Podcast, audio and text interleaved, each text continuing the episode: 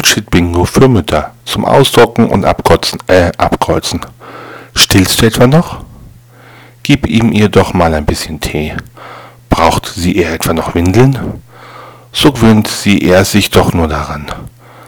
Lass ihn doch ein bisschen schreien. Mir hat es auch nicht geschadet. Leg sie ihn doch einfach hin. Ist er sie auch warm genug angezogen? Werden es Zwillinge?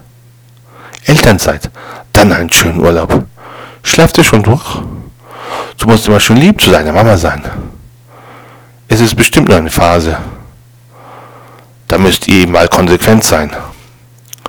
Er, sie läuft noch nicht? Der Kinderwagen kann ja nicht stehen bleiben. Und wo ist dein Kind? Das hat die Natur nicht so gewollt. Wart's ab, das wird noch schlimmer. Einschlafstellen ist schlecht. Das würde ich ihm nie geben.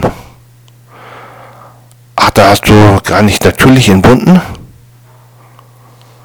Sie dürfen nicht unter einem Abstand von zwei Stunden stillen. Für einen Jungen hat er aber lange Haare. Sie haben nicht genug Milch.